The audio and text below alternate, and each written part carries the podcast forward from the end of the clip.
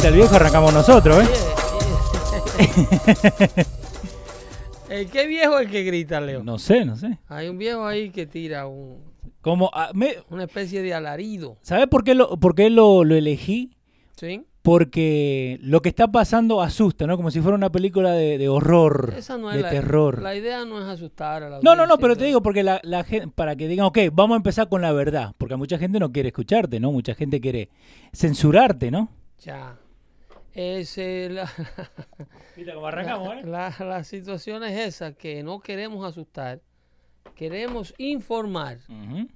El, el- el presidente acaba de dar una rueda de prensa para aquellos que no la vieron o que no pudieron. eh, eh, nosotros estuvimos transmitiéndola a medida que se produjo por, por los radios.com en la, en, la, en la página de Dando Fuerte Show. ¿Right, Leo?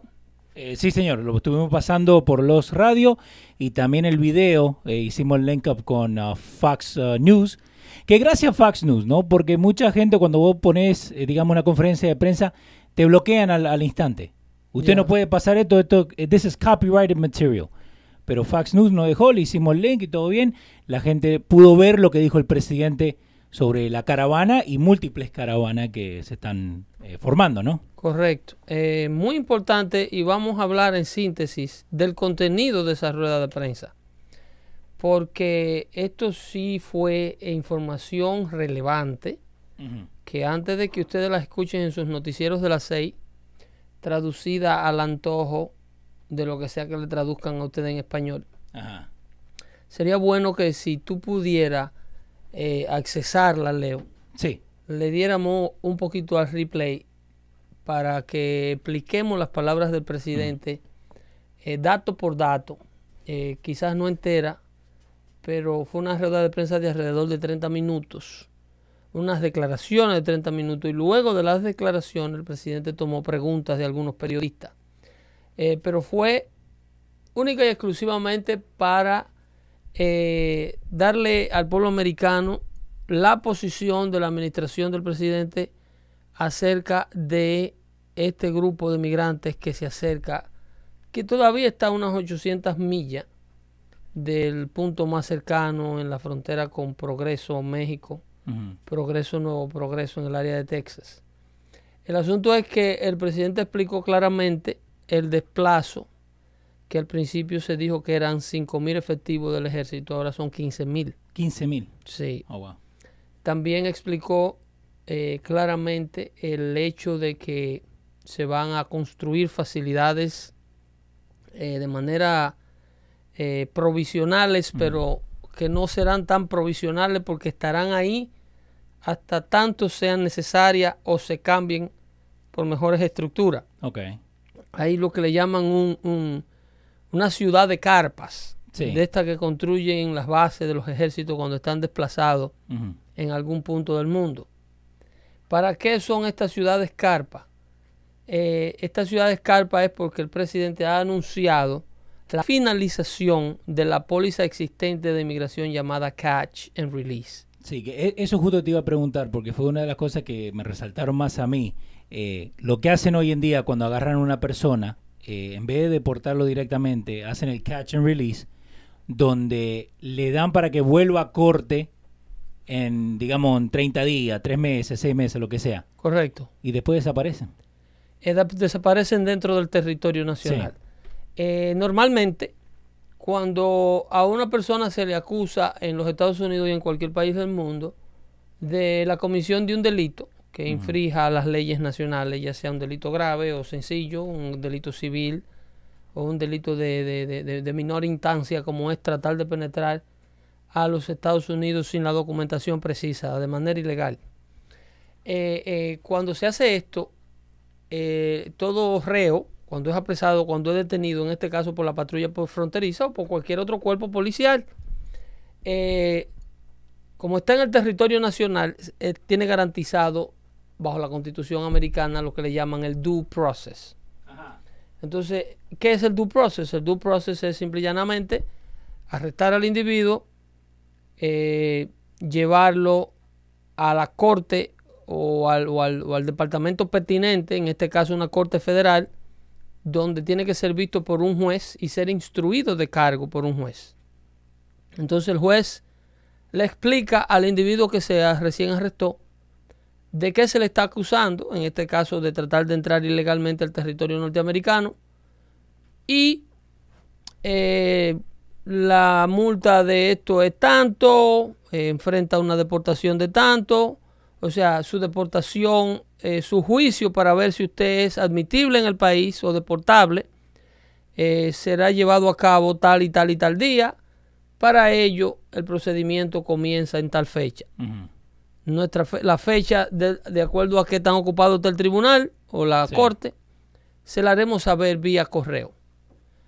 En un proceso normal, que no sea en el caso de inmigración, cuando eso pasa, por ejemplo, vamos a decir, eh, Leo Vilches comete un delito federal. Ok, esperemos que no, pero sí. Esperemos que no, gracias a Dios que no va a pasar. Pero tú cometes un delito federal, te instruyen de cargo. Ok.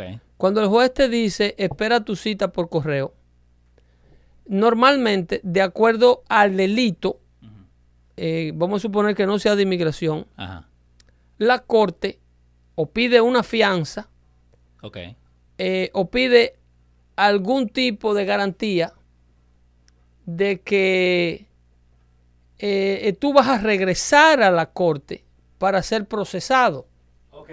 Ese es el propósito de una fianza. Sí. En los procesos legales. Sí, que uno tiene que dar el 10%. Eh, dependiendo la gravedad del delito y la veracidad de las pruebas. ¿O eso también tiene que ver? Claro. Claro, porque si tú eres, por ejemplo, acusado de un delito de mayor instancia, un delito grave de, de, de, de, quitarle la vida a alguien o a múltiples personas, sí. Eh, la, el juez no manda a ese individuo a la calle eh, con una fianza pequeña. Okay. La fianza la, la elevan al máximo tratando de buscar un mecanismo legal de que el tipo no pueda pagar la fianza y no tenga que estar en la calle libre porque se le considera una persona inminentemente peligrosa, aún no se le haya probado el delito. Ah. Las pruebas que le, que le, que le agarraron cuando el arresto lo encontraron con el arma en la mano, el tipo confiesa, sí, yo la maté, lo vieron múltiples personas entonces un juez trata de elevar la fianza. Una fianza de 2 millones de dólares sin 10%. Eso es una manera de decirle no. Usted va a estar preso hasta el día de su juicio. Porque a pesar de que usted no es culpable todavía, nosotros entendemos que de la manera en que usted fue apresado, hay un 90.9%, un 99.9% de que usted lo sea. Como a Casby, ¿no? Que le sacaron el pasaporte, fianza. el pasaporte lo quitan cuando el acusado eh, insisto, por la gravedad de los hechos de que le acusan, es un riesgo de irse del país. Entonces lo que le llaman en inglés un fly risk. Sí. Entonces el hombre tiene riesgo de volar. Y para ello lo desarman del pasaporte para que se le haga más difícil eh, comprar un vuelo de avión o salir por cualquier puerto de la nación. Entonces ah. eso es lo que evitan que el hombre se convierta en prófugo de la justicia. Okay. En el caso de inmigración, nada de esto ocurre. Por eso es la, la por eso es que el presidente vocifera tanto que las leyes de inmigración están rotas y que es un sistema completamente estúpido.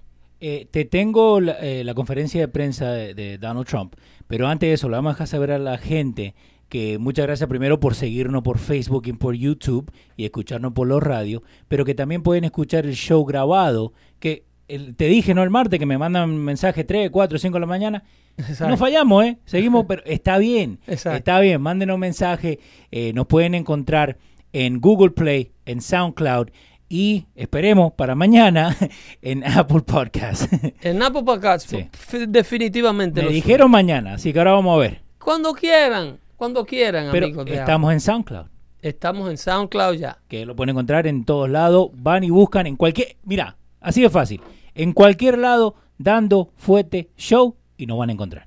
There you go. Así de fácil. There you go. Dame audio de la rueda de prensa del presidente. Dale, arrancamos.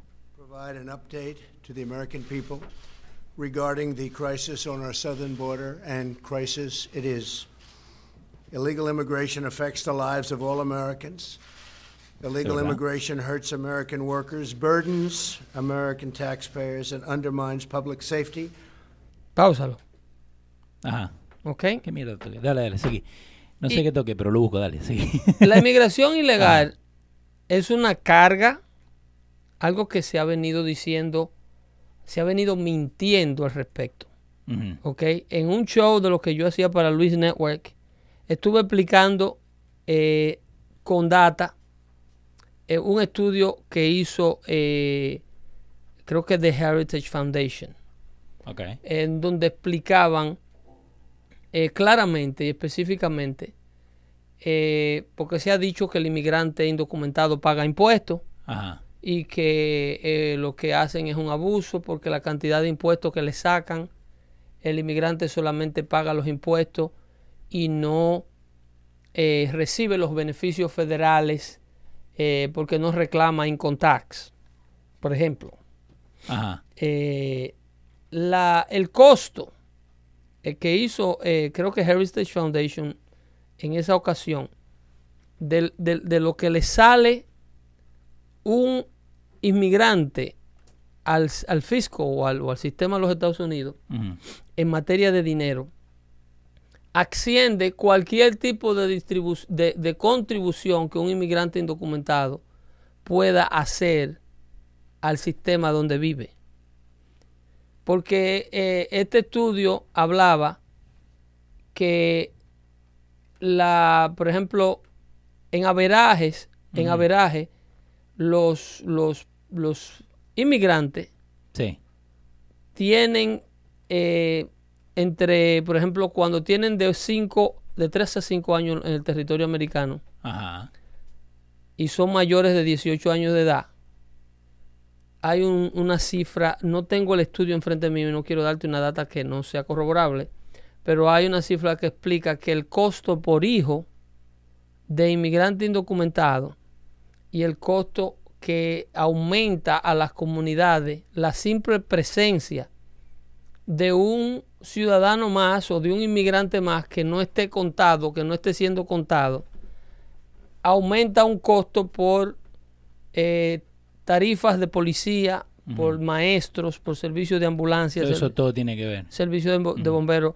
Las ciudades, eso lo expliqué yo en el otro show, eh, eh, hacen un presupuesto a fin de año de acuerdo a lo que se le va a cobrar a cada uno de los dueños de propiedad de la ciudad de- en cuestión. Sí. Por ejemplo, la ciudad donde, donde vivamos nosotros hace una evaluación del gasto ahora a final del año 2018 de qué tanto dinero el municipio gastó en policía, mantenimientos de parque, bomberos, eh, servicios de ambulancia, servicios de maestros, servicios de cuidados especiales, servicios de envejecientes y todos los gastos que de los servicios que la comunidad le provee a los municipios que viven en ella. Entonces, cuando la ciudad termina ese presupuesto, es que entonces se determina cuál va a ser la tarifa de impuestos que las propiedades de ese municipio tendrán que pagar para el año próximo. Ok. ¿Usted me está entendiendo? Sí. De, entonces de ahí donde ellos eligen o, o pueden decidir. De ahí, la información. De, de esa información del gasto, es cuando la ciudad se presupuesta y dice, en el año 2018 tuvimos un incremento del 20% de los, de los estudiantes de escuela primaria que ya que teníamos el año pasado. Un 15% en los estudiantes de escuela secundaria que tuvimos el año pasado. Tuvimos un incremento de un 25% en los kindergartens y los cuidados infantiles que teníamos el año pasado. ¿Ok? Eso quiere decir nuevos inmigrantes llegaron a vivir a nuestra comunidad. Por tanto, ahora el volumen de ciudadanos es superior. ¿Ok? ¿De dónde va a salir el 25%, el 20%, el, el- el- el 15% de todos estos incrementos de el impuesto a la propiedad. Porque de algún lado tiene que salir. Es, es que donde único sale. En, el, en el caso del municipio, Ok. El gasto sale en su gran mayoría porque las ciudades y los municipios tienen algunos revenues Ajá. por, por multas de tráfico, por ejemplo, una porción. Ok. Cuando eh, eh, un municipio X te da un- una multa por estacionarte mal o por eh, pasarte del tiempo del, del parquímetro. Sí. O cuando limpian la calle. Ok, ese dinero que se recauda cuando tú vas a la corte y pagas la multa o cuando tú cruzas guiando por una calle de un municipio a alta velocidad, el policía de ese municipio te detiene y te multa por cruzar, por eh, eh, eh, eh, romper la ley Sí. en esa comunidad. Entonces, el costo de esa multa que tú pagas, ese dinero que se recupera, se comparte entre el municipio y el Estado. El Estado tiene que usar la mayor parte de ese dinero para mantener vigente y en buena orden y funcionando el sistema de cortes, el sistema legal de- de- del Estado. Pero en el caso del gasto municipal, una gran, un porcentaje enorme del gasto municipal, en su gran mayoría, sale netamente del impuesto que el municipio le pone a las propiedades.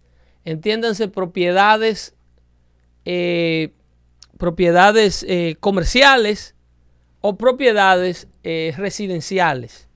Entonces, cuando el presidente habla de que la inmigración es una carga para el contribuyente, está hablando directamente del libro de las matemáticas.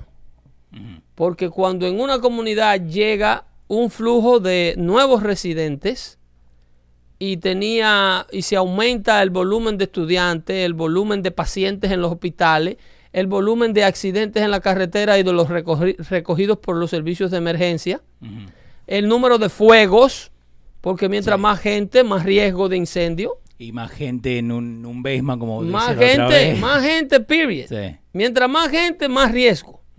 Más riesgo de tráfico, más policía. Más actividad criminal, más policía. Más niños en las escuelas, más maestros. Sí. ¿Entiendes?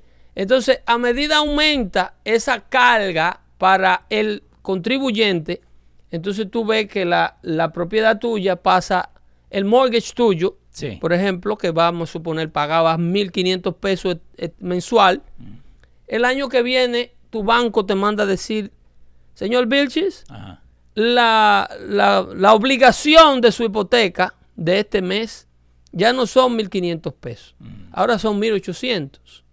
Y tú dices, pero ¿dónde diablo te saca ese número? ¿Y de dónde? ¿Entiendes? Entonces tú le dices, bueno, puesto que los impuestos de tu propiedad subieron de 10 mil dólares, Sí. en algunos casos, yo conozco mu- comunidades que lo han sorprendido con cartitas así. Jersey City dice. Y dice, bueno, 16. su casa subió de 10 mil dólares de impuesto anual a 14 mil dólares Así nomás. de impuesto anual. Entonces, si dividimos esos 4 mil dólares extras entre 12 meses, Ajá. estamos hablando de 300 dólares, ¿verdad? Sí. 3 por 4, 12. Entonces, si tú divides 300 dólares mensuales por 12 veces, son 4 mil dólares, ¿no? Sí. Entonces su mortgage sube exactamente esa cantidad. Así. Así. Y el banco te dice, eso no va directamente al pago de la casa, eso no va a nada, a ni los intereses que te cobramos. Ajá. Eso es un gasto que tiene tu municipio, de la casa donde tú vives, donde nosotros te prestamos el dinero para comprar. Ok, pero ¿y si yo no tengo hijo y...? y- Eso no tiene nada... Hay gente que pelea Ajá. ese tipo de... de, de- hace ese tipo de argumentos. Sí. Y hay unas personas, unas firmas de abogados que se dedican a demandar el Departamento del Tesoro de, la- de las comunidades donde viven. Eso es lo que le llaman eh, eh, el Tax Assessor Office, que todos los municipios lo tienen. Entonces, las colectorías de impuestos, que se llaman Tax Assessor Office aquí, Sí. la oficina de asesor de impuestos, eh, tienen un grupo de abogados que se dedican a apelar. No es una demanda, es una apelación Ajá. que tú como municipio le haces a tu municipio. Y le va y le dice, yo, mi casa está pagando demasiado impuesto. Ok. Entonces el abogado plantea este tipo de situación y normalmente llegan a un acuerdo con el municipio en donde el municipio reduce un porcentaje de lo que ya te cobraba. Y en muchas ocasiones este tipo de abogados consiguen una paga retroactiva, Ajá. que es por lo que ellos trabajan. Entonces, ok, pero el, porque el abogado te cobra o ellos hacen la plata en lo que... El lo abogado cobra del dinero que le quita la ciudad por impuestos, por impuestos en demasía que la ciudad te ha cobrado. Ah, ¿Entiendes? En la ciudad el, el abogado dice, bueno, usted le cobró al señor Vilchis Sí. el año pasado 1.500 dólares de impuestos Ajá. y, y él lleva cinco años pagando una tarifa excesiva por esta y por esta razón. El señor Vilchis nada más tiene dos niños, Sí. su casa es de tantos metros cuadrados, está pagando los mismos, los mismos impuestos que está pagando la casa de al lado, que tiene qué sé yo cuántos niños y mucho más tierra y, y entonces la tarifa debe ser esta, entonces ahí llega el abogado de la ciudad, pelean, llegan a un acuerdo y se le quita plata al municipio. Pero cuando el presidente, para aquellos que no le van a saber decir si el, el inmigrante indocumentado que llega de forma eh, que se aparece simple y llanamente a una comunidad y dice, aquí estoy yo, ¿ok? Aquí estoy yo. Eh, la casa era de, de dos familias y ocupaba 12 personas. Ahora la casa es de tres familias porque en el sótano va- vamos a vivir, vamos a vivir cuatro personas más. Ajá. ¿Entiendes? Entonces esas cuatro personas más a veces tienen niños menores, a veces se reproducen ahí adentro y crean sus propios niños. Y ellos, aunque no tengan niños, el hombre, aunque trabaje en el fin de semana y devengue un salario, Sí. necesita una calle asfaltada, Obvio. necesita un parque para ir a jugar al fútbol, porque tú lo ves dando carreras.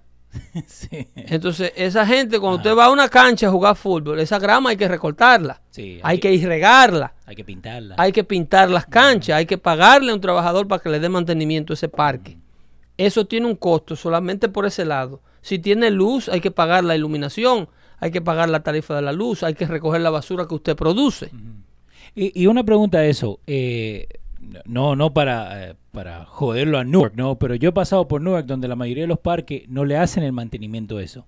Tiene que ver porque mucha gente eh, está haciendo lo que vos estás diciendo ahora. Eh, eh, cuando usted ve una ciudad en estado de deterioro, sí, Patterson. en una Patterson, Camden, Jersey City. Newark, Jersey City, Ajá. eh, eh, en el mismo Union City, Sí. Cuando usted ve basuras, en- mucha basura en la calle, cuando usted ve eh, eh, los parques recreacionales que no están en condiciones óptimas, como están los parques de la comunidad de al lado o del pueblo donde usted trabaja y que está bien bonito todo, es porque el municipio gasta más que lo que la ciudad recauda.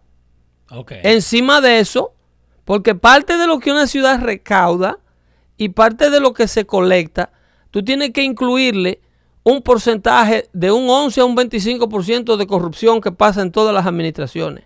sí. Por serias que sean, Sí, sí, se sí. están robando un dinero.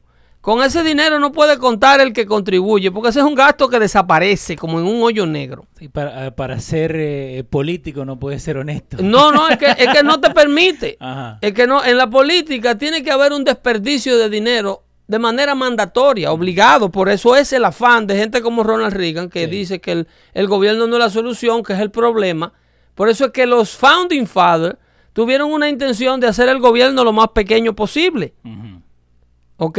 Dame otro poquito de audio de Donald Trump que te voy a explicar punto por punto que te van a decir hoy en la prensa que lo que él está diciendo es una exageración o una mentira. Pero perfecto, porque arrancamos nosotros, entonces le damos el mensaje. Le damos la es. pauta para que usted vea la noticia de esta tarde Exactamente. con esta información y corrobore. Dale, ahora vamos, un poquito más. Dale ahí. From the poorest Americans who need them most. Illegal immigration costs our country billions and billions of dollars each year. America is a welcoming country, and under my leadership, it's a welcoming country. We lead the world in humanitarian protection and assistance by far. It's nobody even close.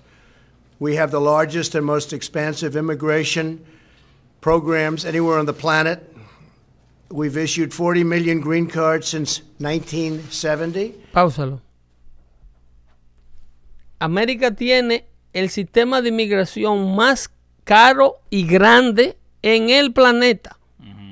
Nadie procesa más peticiones de migración legal por parte de gente que califica para ello, petición de inmigración por trabajo y, petición de inmigraciones humanitarias como en el caso de los asilos. Ningún otro país del mundo se le acerca a la cantidad de personas que los Estados Unidos de Norteamérica admite legalmente. Ajá. Legalmente. Porque ahorita van a tratar de desacreditar eso. Todos los puntos que el presidente está haciendo en esa declaración. Sí. Suéltala. Eh, espera, que también le estoy dando a la gente para que vea que no estamos hablando, ¿no? En Dando Fuentes, ya le puse el link para que puedan ir a ver eh, lo que estábamos hablando recién. Eh, lo tenía hace un segundito. Eh, lo de heritage.org, ya le puse el link para que puedan ir a ver y ellos mismos decidir. Eso es para que vean si hay un gasto o una contribución por parte de, la, de, los inmigrantes indocumentados al país. 103, eh, en verdad, 18 billones se gastó el año pasado en inmigración. 18 billones. Con B. Con B. Con B. Con B de bonito. Eso incluye los gastos de mantener la vigilancia que se hace hasta ahora en la frontera. Sí. Eh, seguimos con Donald Trump. Dale. Which means the permanent residency and a path to citizenship for many, many people. But we will not allow our generosity to be abused by those who would break our laws, defy our rules, violate our borders, break into our country illegally. We won't allow it. Mass uncontrolled immigration is especially unfair to the many wonderful law abiding immigrants already living here who followed the rules and waited their turn. Some have been waiting for many years, some have been waiting for a long time. They've done everything perfectly. And they're going to come in. At some point, they're going to come in. Many cases, very soon. We need them to come in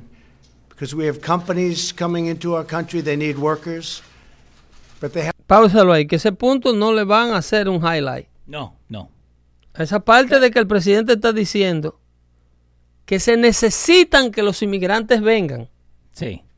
¿Ok? Esa parte es muy importante.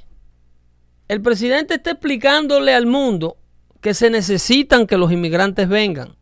El hombre que lo pintan ahora a la prensa, el enemigo del pueblo, como él le dice, the enemy of the people, como un tipo completamente antisemita que no quiere saber de inmigrantes. El presidente está diciendo, we need them to come in. Porque estamos trayendo empresas, estamos trayendo nueva gente a fabricar lo que sea que ellos fabrican aquí. Y vamos a necesitar mano de obra. El problema es que no es empujando la cerca la cosa. No. No es empujando el gay. Suéltale ahí. Ahora va, espera. Many cases very soon. We need them to come in because we have companies coming into our country. They need workers, but they have to come in on a, bear, on a merit basis, and they will come in on a merit basis. The communities are often left to bear the cost and the influx of people that come in illegally. We can't allow that. There's a limit to how many people a nation can responsibly absorb into their societies every day above and beyond our existing lawful admission programs. Roughly 1,500 to 2,000 people try crossing our borders illegally. We do a very good job considering the laws are so bad. They're not archaic, they're incompetent. It's not that they're old, they're just bad. And we can't get any Democrat votes to change them. Páusalo ahí. Cuando el hombre habla de que el sistema de inmigración es malo, completamente malo, aquí es donde el hombre, y lo van ustedes a ver más adelante en su, en su discurso, explica cómo él ahora, debido a esta marcha de migrantes, algo que yo lo dije en otros episodios anteriores, que si yo hubiese sido un dreamer, si yo hubiese sido una persona que está solicitando a un familiar de Latinoamérica o de cualquier parte del mundo, esta marcha fuera mi peor pesadilla. Porque esto ahora lo que hace es que congestiona el sistema de Corte Federal de Inmigración. Que en sí ya están atrasados en los casos que tienen. Debido a ese mismo flujo de inmigración ilegal. Eh, tenemos gente ahí en los chats que está mandando muy buena información, pero le queremos mandar un saludito a Max Rojas, eh, costarricense que nos escucha desde la Florida. Mira, FAIR es una organización por, for- uh, FAIR es la organización for Federal Immigration Re- American American Immigration Reform. Ajá. ¿ok? Federation for American Immigration Reform. Esta organización explica que el, el, el inmigrante por cabeza, el inmigrante indocumentado, Sí. le tiene una carga en general al gobierno federal le cuesta 45 billones 870 millones de dólares. 400. Casi 46 billones de dólares. 40. Uy, la puta. Ajá. al gobierno estatal, que es el que más duro carga este problema. No, el, el estatal no es el... eh, bueno, el estatal, en comparación al gasto federal, los estados tienen una carga por la inmigración ilegal que duplica la carga federal. Porque el- Ok. porque, ¿Por qué es esto? Porque si el gobierno federal tiene un gasto procesando al inmigrante, un gasto de corte, Sí. hay que ponerle un representante legal, en muchos casos, muchos casos son voluntarios, pero si no hay, el gobierno tiene que ponerlo. El gobierno federal tiene que transportar a estos inmigrantes ilegales, tiene que mantenerlo en un sitio, si es en invierno con calefacción, Gastar gasolina. y si es en verano luz. con aire acondicionado, hay que darle comida. Pero eso es un gasto que el gobierno lo tiene de, de manera no permanente, porque esa parte positiva del catch and release. Sí. Porque la corte una vez procesa al tipo y el tipo se desaparece y se va entre la población. A donde el indocumentado va a, a significar un gasto grande es al, al gobierno local donde se aloja, al estado donde va a vivir. El estado, el gobierno paga 44 billones, 45 billones, casi 46 en gastos. Y, va, y valga la redundancia, esto es un estudio del 2013 De 2013. de 2000 2013 con una población aproximada de 12.5 millones de inmigrantes indocumentados que ya se encontraban en el, en el país. Ese número ha ascendido muchísimo. Eh, tres mil veces más de lo que Ok. era. Entonces, el gobierno federal costea alrededor de 46 billones de dólares. Tiene un gasto de 46 billones de dólares. Y el gobierno estatal tiene un gasto de 88, casi 89 billones de dólares. Ujú. por eh, eh, un costo extra que provoca la inmigración ilegal. Ajá. Porque en el Estado, insisto, a nivel de Estado, a nivel de municipio, es donde se ve el verdadero gasto, porque ahí es donde el indocumentado termina viviendo. Sí. Ahí es donde él termina procreando los hijos que ahora mismo en la actualidad tienen derecho a la ciudadanía americana. El hijo, el padre no califica para Medicaid, No. pero el hijo sí. Sí. El hijo, el padre no califica para cupones de alimento, pero el niño sí. ¿Entiendes? Ujú. Al hijo hay que proveerle, porque es menor de edad, educación primaria desde el kindergarten hasta high school, Sí. con un costo en averaje de 11 mil dólares por, por estudiante a nivel nacional.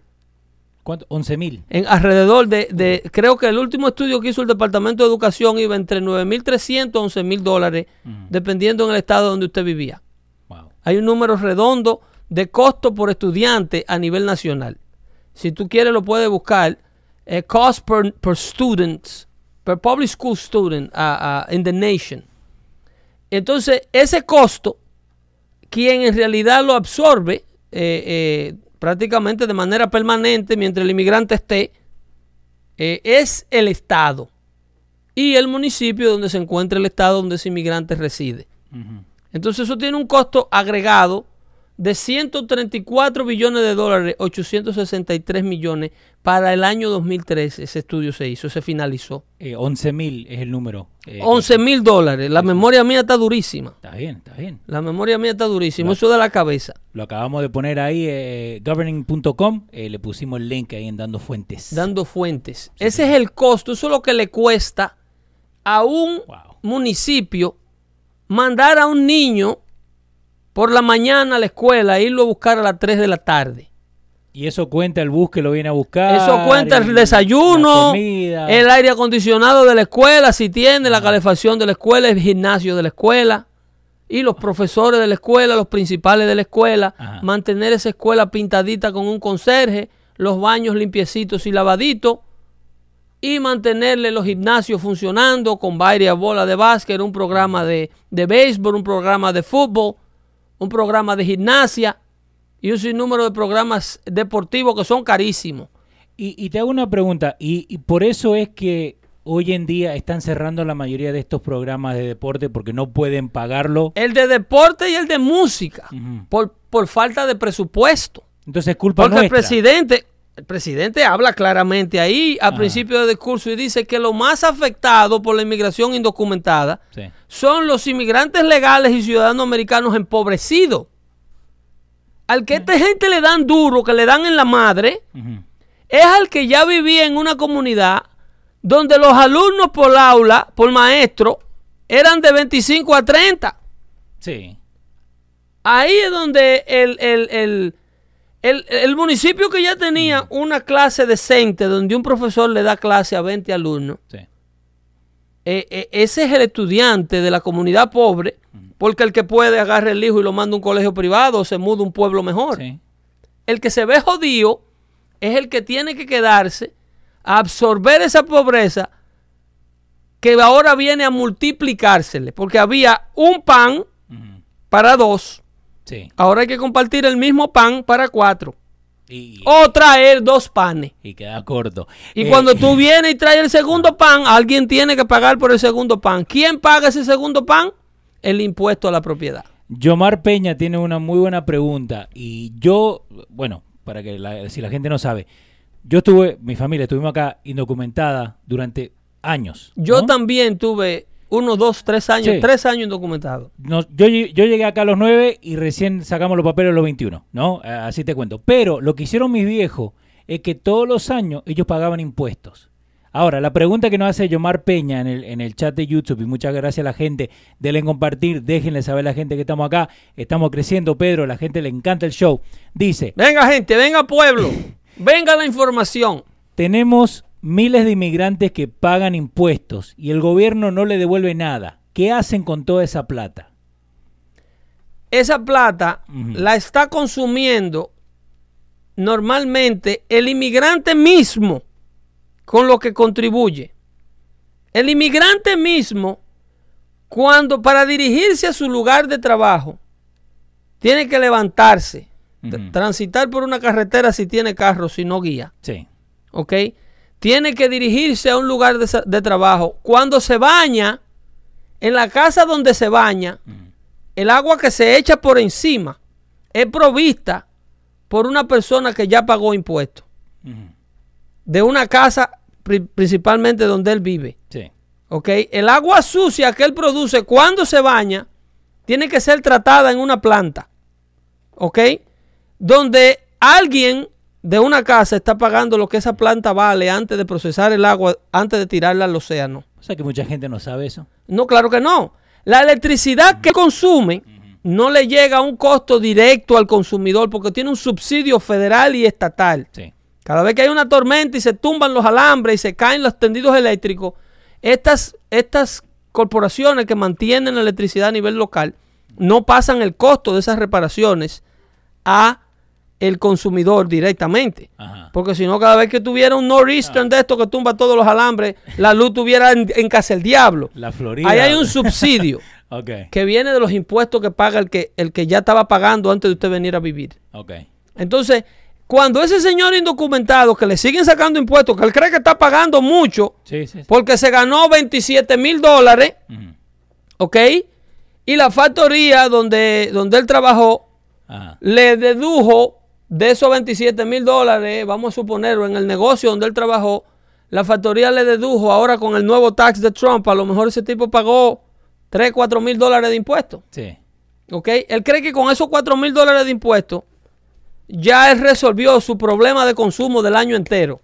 Eso es si el tipo está solo. Sí. Yo te estoy hablando de gastos mínimos que él produce a la comunidad donde vive. Encima de eso, si al tipo le rompen el carro o le rayan el carro, él llama a un policía. Sí. Si al tipo le roban algo, él llama a un policía. Y al bombero. Y. Si el tipo con unos jetines de esos que hay en los Bayman con extensión quema una casa, Sí. ese bombero antes que se quemen todo viene y mueve un camión de 2 millones de dólares, que es lo que cuesta una unidad de bombero. Tiene más cable tirado que nosotros acá. ¿Entiendes? sí, no, eso No, sé. esos Bayman están Ahora en Ah. Navidad, los fuegos son las extensiones eléctricas. Sí. ¿Ok? Porque cogen vaina y con mucho consumo en extensiones de bodega de 2 pesos que debieran ser ilegales. Pero eso es otro tema. El martes que viene de Ese es otro tema. Ajá. El asunto es que eh, esta gente no sabe lo que consumen, porque llegan a un país donde estas cosas están a la mano del consumidor y esto, estas cosas no eran disponibles a nosotros en nuestras comunidades. Sí. Estos inmigrantes vienen de lugares donde si la casa agarra fuego, usted tiene que buscar agua en el río y apagarla o esperar que se queme. Figure it out.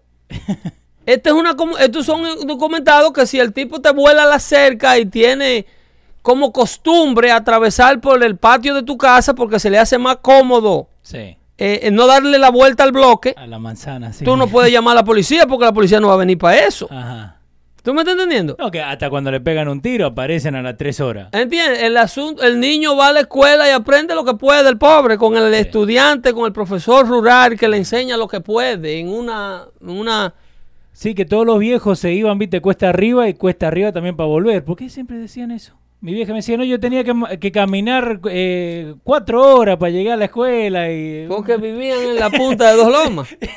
No, pero los viejos siempre se están haciendo las víctimas. Ah, ok, ok. Eh, para, que uno, para que uno le ponga más ahínco a la cosa. Ok. El asunto es que ese señor que contribuye y según él Ajá. nunca puede eh, reclamar un income tax. ¿ok?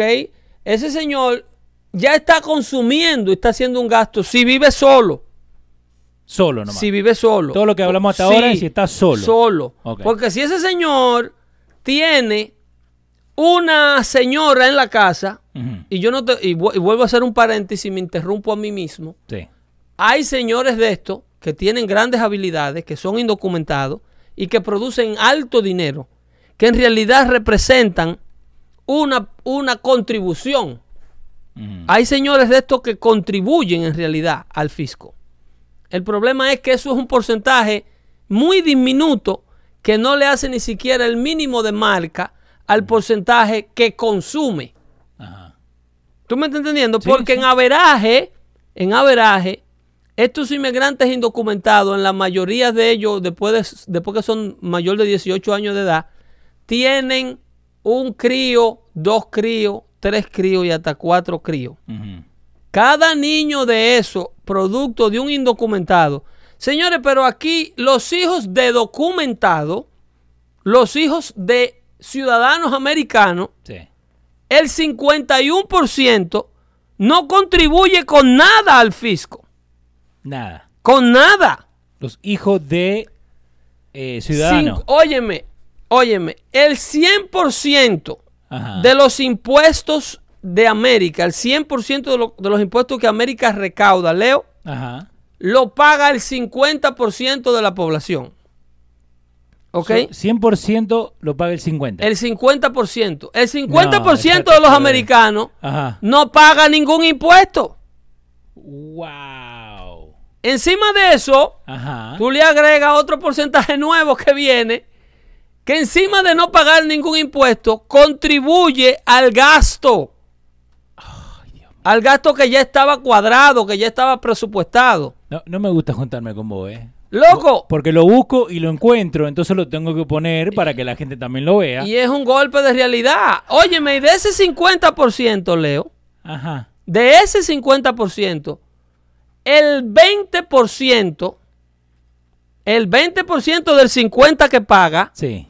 paga el 80% de todos los impuestos recaudados. En el 2016 era el 45 y subió al 50 De la gente que no paga. de la gente que no claro, porque solamente durante los seis, durante los ocho años de la administración Obama, paga. Ajá. se le agregaron 7 millones de nuevos recipientes de, de food stamp al sistema. 7 millones de nuevos recipientes de cupones de alimentos Ajá. al sistema. Durante los 8 años de Obama nada más. Este hombre redujo ese número en 4. Hay 4 millones que han salido durante la administración Trump, en los dos años que lleva, 4 millones de recipientes de cupones de alimentos han dejado el programa de cupones de alimentos. Sí, que acá está, dice, eh, Americans living under the poverty line hits a record en el 2014. Y eso no cuenta lo, lo que terminó bajando después de eso. Uf, Eh, una locura. es una información que no se analiza. El- el- el- los medios hispanos se encargan de venderle a usted la idea, como te decía en el show pasado, nosotros los hispanos, como grupo, somos una de las fuerzas más poderosas étnicamente hablando que viven los Estados Unidos. Sí. ¿Por qué? El hispano trabaja en su mayoría. No solamente trabaja, pero una vez llega a los Estados Unidos, está motivado a trabajar y estudio, lo explican. El porqué de la motivación del hispano. Sí. ¿Por qué el hispano tiene más ganas de trabajar y el inmigrante en general tiene más ganas de trabajar que un americano averaje que ya esté viviendo en el territorio eh, eh, norteamericano? ¿Por qué? Porque el inmigrante trae las ansias de superar la situación que dejó atrás en su país. Entonces, consume mucho eh, porque eh, eh, he wanna keep up with the Johnsons. Sí. ¿Entiende? Como dicen en inglés. Sí, sí, sí. Si usted compra un carro, yo no me puedo quedar atrás, yo tengo que fajarme a comprar el carro. El- Entonces, al hispano y al inmigrante en general, las compañías de que fabrican todo tipo de servicios y mercancías los adoran. Porque esta gente no cree en ahorro. Ajá. El, el inmigrante en general es una máquina de consumo. Sí. ¿Entiende? Sí. Entonces, como tenemos ese, ese nivel de fuerza de grupo, cuando no- eh, a nivel individual, un hispano tú no puedes agrupar más de 10 que sin que se maten uno al otro. Sí. Tú le dices a 10 miembros de tu comunidad, loco, vamos a hacer un equipo de basquetbol para reunirnos los fines de semana y vamos a hacer un uniforme, una cosa. Y de una vez el otro te acusa que tú te estás robando el dinero del uniforme. Y, y es por envidia. ¿Usted ha dado cuenta de eso? A nivel individual, nadie puede agrupar más de 10. Sí. Pero a nivel de, de- de etnia, a nivel de grupo, no hay una, un grupo étnico que haya hecho más multimillonario que la comunidad hispana en los Estados Unidos. La casa de, de- de este señor de Perenchio, Sí, el que estamos hablando del show pasado. el ex CEO de Univision, Sí. se está vendiendo por 250 y cu- 258 millones de dólares. La casa más cara de Beverly Hills. En el- los Estados Unidos, en el récord de la historia Oh, de real todo. estate. La residencia personal de nadie se ha vendido por ese dinero. 258 millones de dólares. Aquello es un estate, que es una un Buckingham Palace Ajá. en, en Beverly Hills. Mínimo. Tiene que ser más grande que Rhode. Ese era el CEO de Univision Corporation. Ese hombre amansó toda esa, amasó toda esa fortuna Ajá. vendiéndole novela a ustedes. Haciéndole la doctora Polo disponible. No, la doctora Polo era de Telemundo. Que está en el aire otra vez la doctora Sí, Polo. eh, pues, me encanta la gente que escucha este show, ¿sabes por qué? Porque apenas anunciaron que la, la señora Polo volvía a la televisión, mensaje, ¿eh? Ahí y, mandó a decir uno en el tweet sí, y no uno, unos cuantos. que tenían que, tenían que hablar de la doctora Polo otra vez porque había regresado. El asunto es que esta gente que le vende a usted la mala información, el mal producto, la mala comida, el mal servicio médico, esta gente que lo pone a usted a demandar a su jefe, ya con- seis meses en el trabajo, ya usted está demandando a su jefe porque un abogado le dijo que usted califica por una demanda y usted necesita esos 5 mil dólares. Entonces usted se convierte en un trabajador peligroso que nadie lo quiere y después te averigua por qué. Es que usted ha llegado a 80 años y no tiene un buen plan de retiro porque no ha durado seis meses en un trabajo fijo nunca. y que viven el ahora, lo que estamos hablando la, el show pasado, que solamente se fijan en lo que van a hacer. En el instante. Exactamente. No, no planifican cinco segundos luego del día. La palabra passive income no existe en el vocabulario. No, no, no. El dinero se hizo para gastar, dice el hispano. ¿Entiendes? Entonces, Ajá. esos, eso, ese número a nivel de grupo Sí. es muy atractivo para ciertos intereses locales que tienen los Estados Unidos, que le hace creer que el hispano está bien, que estamos avanzando, que cada vez somos más, que somos un grupo que hay que respetar, que, que sin el voto hispano ningún presidente gana. Ese es el orgullo más grande que tiene el hispano. Esa es la mentira más grande que A nivel individual nos está llevando el diablo. A nivel individual, El 70% de la comunidad hispana, el nieto está peor que la abuela o que el abuelo. Las abuelas están criando los hijos de las nietas que vienen y lo paren y se lo traen al apartamento en estas grandes ciudades. Generaciones de huelfeeros.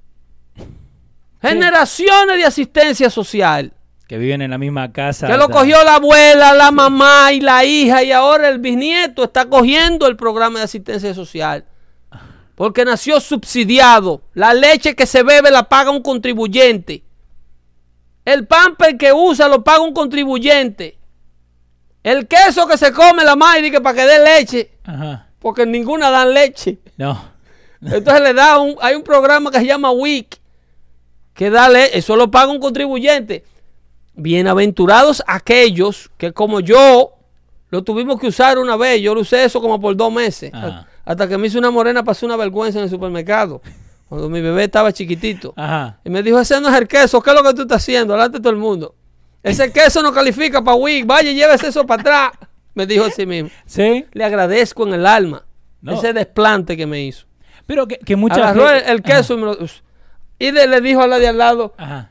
Hey, he wants Swiss cheese, he wants with weak checks. Ah, mira este. Queso suizo quiere él. Con cheque del programa WIC. Ajá. Y chacho, eso fue la primera y la última vez. Yo le dije, mire, agarre su cheque. Pero, go get the cheese, me decía ella. eh, keep the check. And Oh. keep your milk. I'll figure it out. ¿Ok? Esa fue la última vez que un hijo mío bebió leche federal. Ajá. Pero todos estos muchachos, en el 70%, están bebiendo leche federal. Y lo que. Están comiendo cheques federales del que tiene el estatus de la libertad, sí. Obvio. El 70% de la comunidad hispana que le están diciendo que somos cada día más y somos cada día más poderosos.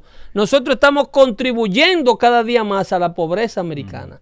Sin De la manera en que inmigramos, obviamente.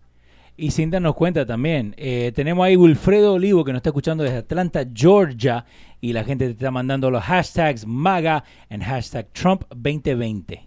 Dale de la entrevista a esa gente de la rueda de prensa que dio el presidente. Lo que estamos escuchando es la rueda de prensa que dio Donald Trump hoy día. Eh, ¿Cómo cuándo? A, la- a las 4 arrancó, ¿no? Porque me mandaste mensaje a las 4. A 4 y 45 aproximadamente Sí. fue esa rueda de prensa para darle a la nación el estado de la Unión en torno a lo que se va a hacer cuando esta gente llegue a la frontera. Sí. Eh, Pedro, usted está bien enterado de WIC y de Food Stamps, está diciendo Lucero Sánchez. Sí, Lucero, yo eh, en una ocasión cuando mi niña nació, yo era un jovencito de 19 con 20 años de edad y eh, ese pacto lo pagó Medicaid y, le- y le dieron los primeros cheques del programa WIC a mi, a mi esposa. Y mi esposa en su cama, yo tenía que ir al supermercado Pathmark, que se desaparecieron, Sí. a buscar esos, a canjear esos cheques. Que Y tenía fue- cheque en ese tiempo. Eran ahora- unos cheques Pero ahora que una- daba una cantidad de lo que tú podías llevarte, Ajá. pero solamente, porque eso es auspiciado por el Departamento de Agricultura. Cheque grandote. Eso es para que el agricultor venda más leche y venda más queso. Eso, eso es para un producto específico. Ajá. Lo que pasa es que hay una corrupción, por ejemplo, con el programa de Food Stamp, que la gente cambia el valor del Food Stamp por una caja de cigarrillos. Eso es ilegal. Obvio. El Food Stamp Todo no se puede cambiar ni siquiera por una comida caliente. Sí, que eso cuando yo trabajaba en el deli, eh, venía gente del Jersey City, no Exactamente. italiano. eh, y era, nosotros no, no agarramos food stamps ni nada de eso, pero el señor de al lado sí, y él nos contaba que eh, si está caliente no se puede, pero si está frío o algo así. es que tiene que ser no cold, no es que es cold food only. Ajá. It, no- it cannot be hot meals. Entonces, ¿cómo salen con una o, o con una cola de langosta Eh, del supermercado, de, sí. su- de supermercado? Sí. Con una está cola cruda. Está cruda. Ok, pero no le pueden poner eh, regulaciones de lo que pueden comprar. Eso lo quería hacer Bloomberg con la soda aquí. Sí, y salió el mundo a la calle. Porque yo tengo... Que eso es. Ajá. Óyeme. Óyeme cómo funciona la izquierda. Usted, amiga, que Amiga, dice ajá. que yo sé mucho de esto. Sí, yo sé mucho. Yo sé mucho de América. Ajá. Yo soy obsesionado estudiando América por dentro y por fuera. Que uno, Ok. tiene- uno tiene que estudiar. ¿Cómo? Uno, uno tiene que estudiar, uno tiene que leer. Óyeme, es una gran cosa. Estudiar es una chulería. Pero si usted quiere tratar de ser alguien, Sí.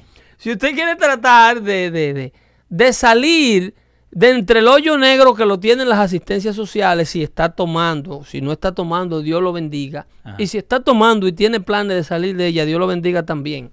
Y si está tomando y no tiene planes de salir de ella, que Dios lo bendiga. Pero tenga la sabiduría y tenga la, la certeza de que usted y su familia no van a progresar en este país. Es verdad. Ok, usted me disculpa. Que Dios me lo bendiga si usted está comiendo cheque y viendo a la doctora Polo, a la doctora Polo boca arriba. Pero usted está uniéndose al grupo de los disfuncionales que mantienen a los multimillonarios y políticos millonarios de este país multi y ultra poderosos. Usted me va a disculpar, pero eso es una realidad que no se equivoca. Sí. ¿Ok? Entonces, cuando usted coge el, eh, o, o- o- o recibe, Ajá. para no usar coge otra vez, Sí, sí, no, dale. cuando usted recibe eh, eh, eh, food stamps, usted no puede usarlo en, en cualquier eh, producto que usted quiera, pero eso lo han venido bajando y minimizando. De hecho, el billete de food stamps Sí. lo eliminaron, porque eso parecían unos billetitos de Monopoly, Sí. que eran como con el valor del food stamp. Ajá. Aquellas generaciones, porque hay muchachas y muchachos que tienen sus tarjeticas de Family First que no saben cómo funcionaba el food stamp de papelito. No. Ni, ni el de los cheques. los Entonces. Los amantes de darle a la gente dádivas y limosna, Sí. los defensores de la vagancia en este país, decían que ese programa lo que hacía era que identificaba de manera despectiva al recipiente de asistencia social y que tenían que hacer un método de pago donde el que recibía asistencia social no le diera vergüenza pagar en el supermercado o no fuera identificado. Y las ayudas, en el caso de las ayudas, los depósitos que hacen a nivel del, del Bank of America, ay mamacita, ahí se buscó el marido de Nancy Pelosi, Ajá. esa señora que quiere resolver el problema de América, el marido de Nancy Pelosi, cuando aquello, Leo, Sí. el Senado y todos los miembros del Congreso, el Capitolio completo, se le permitía y era legal hacer lo que le llaman inside trading. Espera, espera. ¿A dónde? En el. Congreso de los Estados Unidos, Sí. aquí si tú trabajas para una corporación, Sí. ¿qué es inside trading? Inside trading es que si yo tengo información de una compañía pública que se vende en Wall Street Ajá. y yo me tiro todo lo que está pasando ahí adentro, yo no puedo llamar a mi agente que me corre mis acciones en Wall Street y decirle, fulano, cómprame eh, 50 mil dólares de tal acciones de tal compañía. Sí. Porque si yo trabajo para ella, eso se llama inside trading. Yo tengo información interna que el público no la sabe. Que eso es lo que le pasó a Martha Stewart. A Marta, es por eso dan cárcel. Pero para el Congreso de los Estados Unidos, No. esa ley no aplicaba. No. Y cuando, cuando el Congreso de los Estados Unidos pasó la ley de que los programas de alimentos hicieron un pacto con Bank of America y con la firma Visa, ahí fue donde el marido de Nancy Pelosi se buscó eh, eh, la paca. Sí. Con la firma Visa iban a procesar la mayoría de las ayudas federales a través de una tarjeta de débito Visa de Bank of America Ajá. para eliminar el típico cupón de alimento y el cheque típico físico de que porque eso era fraudulento.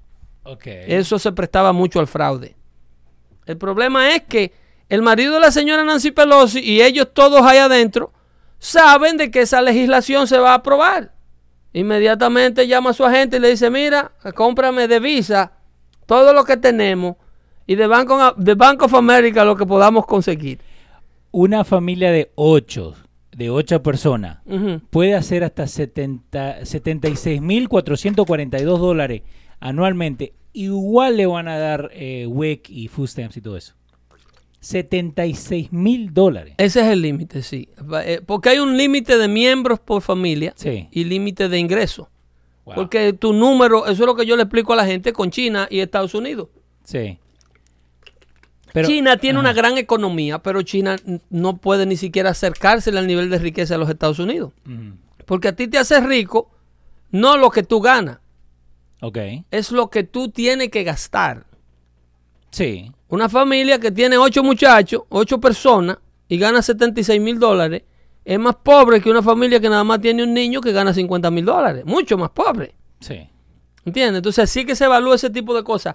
Pero el asunto con el inside trade y el asunto con la carga pública y el asunto de hacernos creer a nosotros que eh, las asistencias sociales y las soluciones del gobierno, de un gobierno grande que quiere controlarlo todo, es normal, es bien y te quieren hacer sentir cómodo en esa posición en donde tú eh, eh, no te dé pena, Ajá. que tú no te des cuenta que tú perteneces a un grupo de los que están pidiendo limosna.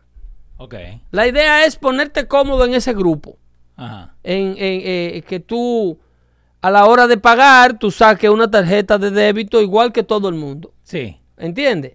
Ellos no quieren que tú te des cuenta que ese dinero No, no. no lo produciste tú. No, y ahora la pintan y todo como cualquier otra tarjeta. Ya, no una problema. visa normal. ¿Entiendes? Entonces, eso se pasó a una legislación. Ajá. Eso, eso viene de yo contestarte Sí. si ellos van a permitir un control sobre el tipo de alimento que debe Sí. comer la gente cuando se le da food stamp. Sí, que eso. Bloomberg lo propuso. Y le dijeron que no. No, muchacho, casi pierde la administración. Cuando él le dijo a Toto Come Cheque de aquí de Nueva York que tú no podías comprar bebidas azucaradas con food stamp. Lo primero que le caen encima son los intereses, porque la gente tiene que entender otra cosa con la noticia. Ajá. La noticia es la fuente, ¿ok? Primero. Y después la parte interesada. ¿Quién es la parte interesada de producir o ocultar la noticia que se produce? Hay que buscar quiénes son las... Estábamos hablando cuáles son las instituciones que ven atractivo a los inmigrantes que vienen en este tipo de marcha. Sí, las iglesias. Y numeramos la necesidad que tiene la Iglesia Católica de nuevos feligreses. Y Eh, esa Latinoamérica que viene en marcha, en 80% es católica. Claudia. Y, y para los evangélicos también, ¿eh? Para que no vayan a creer. Los evangélicos que vienen, de esos que están aplaudiendo, yo te alabaré, te alabaré, con la pata llena de pelo, donde beber café es pecado. A eso le interesa. espera, espera, espera. ¿Tomar café es pecado? Oh, sí, para los testigos de Jehová y esa gente y los pentecostales. Eso es un vicio como cualquier otro. Eso es Déjate joder. Eso es pecado, pecaminoso eso. Tomar café. Claro, por una droga. Eh, ¿Y tomar alcohol? También. Porque yo he visto fiestas de testigos de Jehová que tiran la puerta por la Pero ventana. no, yo, ¿eh? no, yo hay testigos de Jehová que la puerta por la ventana no la tiran, no, Ah. le, le agarran la puerta y le meten la- el portón por la ventana a la hermana. Pero ese no, ese no es la norma de la religión. Ok, ok. La norma de la religión Ajá. en sí es que eh, eh, ese tipo de cosas son dañinas para el cuerpo. El cuerpo es el templo del alma. Uy. Eso es esa, esa, esa mentalidad. Ese Ajá. tipo de gente son súper atractivos para la- las comunidades que están aquí. En la Asociación Nacional de Barra, por ejemplo, de todos los estados, Sí. están esperando la Asociación Nacional de Abogados, principalmente la de inmigración, abogados de inmigración, AILA. A esa gente, esos muchachos, es a llenarle la cartera que vienen. Mucho trabajo, Sí. muchos casos, Mucho papeleo. mucho papeleo, muchas aplicaciones, Mucha representación legal. Ahí tú traes un grupo de personas que son posibles infractores de la ley. Ajá. Claro, porque vienen y desconocen todo. Eh, infractores de la ley y necesitan hasta de los servicios de un multiservice. Cada vez que yo veo un multiservice en una comunidad, yo digo aquí eh, no hay progreso. Ajá. Sí, porque tú- los multiservice son para vender pasaje aéreo en pleno año 2018, vender tickets de avión, giras de vacaciones en el 2018. Sí. Usted necesita un agente, un agente de viaje. Ajá. Los agentes de viaje, señores, es para viejitos ancianos que no saben cómo se prende una computadora. Sí, acá tenemos que cuatro computadoras Eh. pueden encontrarse ningún problema. ¿Entiende? Eso para eso son los agentes de viaje. Ah. Para comprar una póliza de seguro. Esas son la gente que le encantan a estos intereses que lleguen al país. Hay gentes de estas que necesitan de una asistencia pagada hasta para ir al banco y sacar una cuenta. Necesitan Ajá. Hay muchas empresas que están facilitando los trámites de todo, pero aquí hay gente que necesita asistencia para mantener una cuenta celular, para poner la luz a su nombre.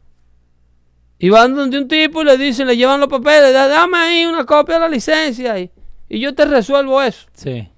Y van y te hacen los trámites de, de poner la luz, el gas, solicitar el cable. Todo eso hay que hacérselo a mucha gente aquí en este país.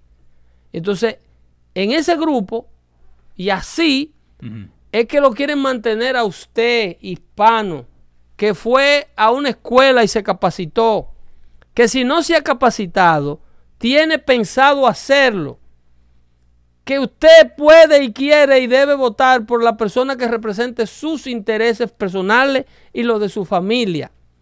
Que usted no tiene que ser encasillado por el hecho de tener la piel de un color o hablar el inglés con un acento específico. Usted no tiene que ser encasillado en una forma de pensamiento. Que de que usted abra la boca si le sienten un acento hispano, el americano a veraje tenga que pensar que usted es un tipo que le gustan cierto tipo de hábitos ignorantes. Que usted está aquí por un rato para ordeñar este país y irse al suyo luego de retiro en los próximos 10 años. En 10 años que quiere retirarse todo el que viene. Yo nada más vine por 10 años, dice el inmigrante. Todos, todos. Eh, según Vox.com, eh, Steve Bannon, en una, en una entrevista para 60 Minutes, dijo que la iglesia necesita inmigrantes ilegales. Entonces lo que hizo Vox eh, se puso a ver los números.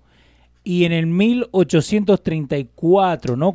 Eh, mucho antes que nosotros, muchos de, los estados habían pasado government funding para ayudar a, la a las iglesias traer gente de, de, otros países. Porque necesitaban de la inmigración. Mirá, estamos hablando de 1800 y pico.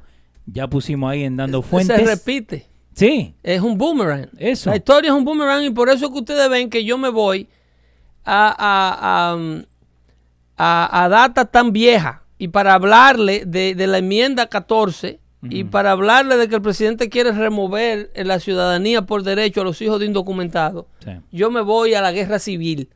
Es porque la historia está toda ligada y hemos repetido todo este tipo de errores en múltiples ocasiones. Y la herramienta que usted puede tener a mano es saber cuándo las cosas acontecieron y cómo acontecieron para usted prepararse y saltar de adelante a la ignorancia y estar prevenido.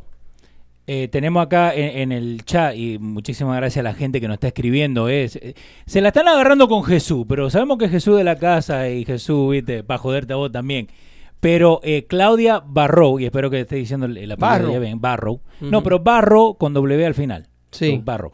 Eh, dice, me molesta mucho la gente que viene y que no quieren superarse. Dice, yo vine acá indocumentadamente, pagué mis impuestos y también para no tener que agarrar cupones, como vos lo que estaba hablando recién, yo agarré, me hice eh, primero eh, residente y después ciudadana, pero nunca agarré cupones. Eso es así. bueno, bueno, no Escribió como cuatro cosas, pero ahí lo, lo, Pero no, debemos eh, eh, tampoco demonizar eh, el programa de cupones de alimentos, que fue creado, como todo este tipo de dádiva, con una idea muy altruista, muy buena. Sí. ¿Entiendes? hay gente que verdaderamente necesita un empujón. El problema es que el programa se ha usado y se está utilizando. No es para darte un empujón hacia arriba, es para darte un empujón hacia el hoyo para que es para que te quedes ahí. No es para que salgas de ahí. ¿Entiendes?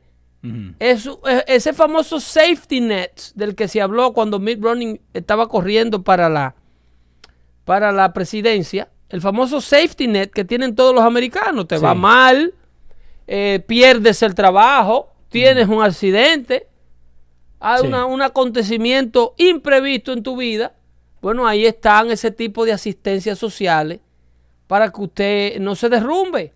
Todo el mundo lo... El problema es cuando usted hace de esto un estilo de vida, Leo, cuando usted forma toda una vida en base a lo que le pueda quitar o a lo que el gobierno le pueda proveer. Ahora, eh, el profe, ¿no? ¿Es, primo tuyo el profe, primo tuyo? El profe está escuchando la transmisión. No, no, no. Eh, eh, sí, recién estaba escuchando, pero el otro día el profe puso una cosa en, su, en su Instagram diciendo que si usted está acá eh, de vago, que la va a pasar bien.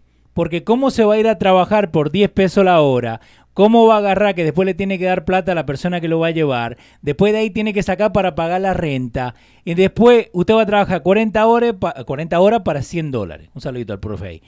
Eh, a mí, tiene razón en, en el sentido de que, ok, si lo miras así, entonces quédate con los cupones, ¿no? Pero hay, hay que superarse, ¿no? Creo. Bueno, mucha gente no sabe, Ajá. mucha gente no sabe que eh, aquí hubo eh, durante un periodo de tiempo grandísimo Ajá. lo que le llamaban eh, el acta de exclusión, Sí. ¿ok?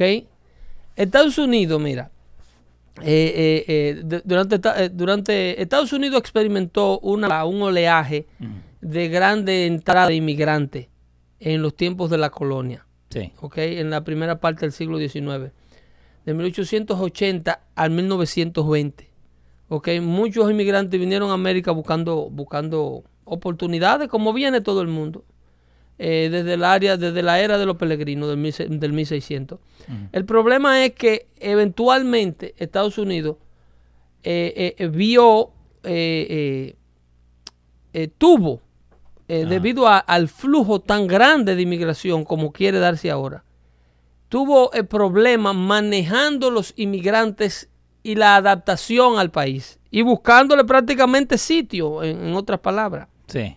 ¿Ok? Eh, eh, la, la ley que, que, eh, se eliminó, la eliminó el presidente Kennedy en el 1965, el acta de exclusión, principalmente para los chinos. Ajá. ¿ok? Eh, una, una legislación fede- federal restringió la inmigración en 1882, se llamaba The Chinese Exclusion Act, Ok. ¿ok? Donde estados individuales regulaban eh, eh, la inmigración cuando se dio la apertura de Ellis Island, Ok. donde habían estados que definitivamente decían aquí no queremos más gente. Ujú. ¿ok? Porque estas cosas se le están atribuyendo a Donald Trump.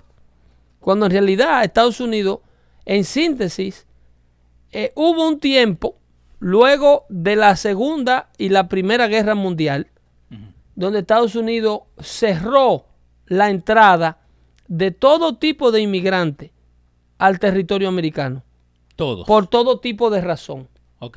¿ok? Obviamente eso se, se reintrodujo con el levantamiento de la, la remoción de la exclusión de inmigrantes chinos en el 1965, que todavía estaba en vigencia, el presidente Kennedy volvió a levantar esa, esa, esa, Esa esa, prohibición. esa prohibición, gracias. La volvió a levantar para que pudiera entrar más gente.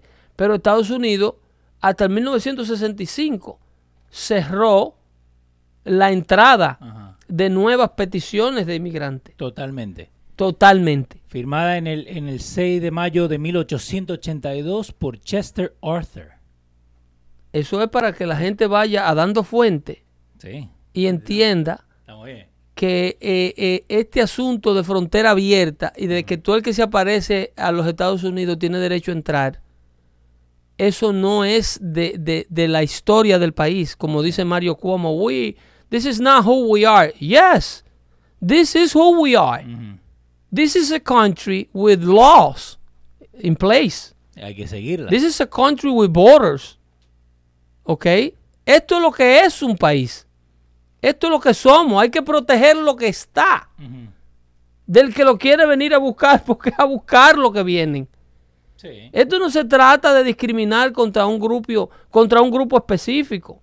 Dice, en 1965 el Congreso pasó The Immigration and, and- and Nationality Act, el acta de nacionalización Sí. e inmigración.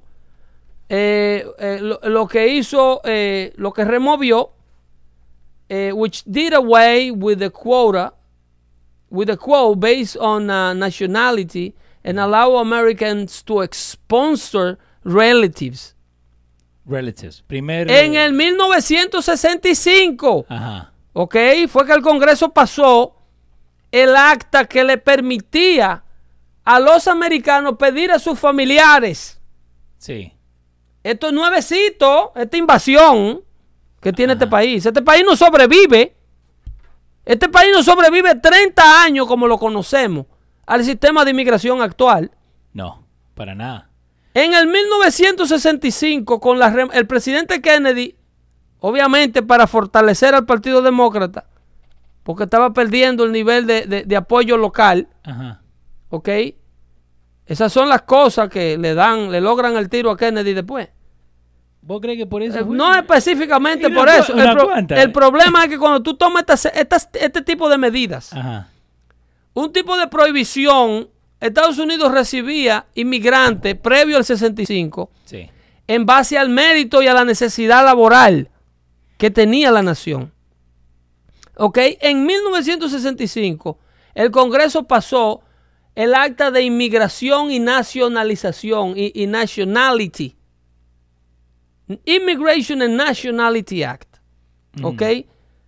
Which did away quotas based on nationality and allowed Americans to sponsor relatives from their countries of origins. En otra palabra, en el 65, el acta de inmigración y nationality removió la prohibición de inmigrantes de ciertos países del mundo que ya estaban prohibidos y le permitió a todo tipo de inmigrantes solicitar a sus familiares de sus países de origen en el 65.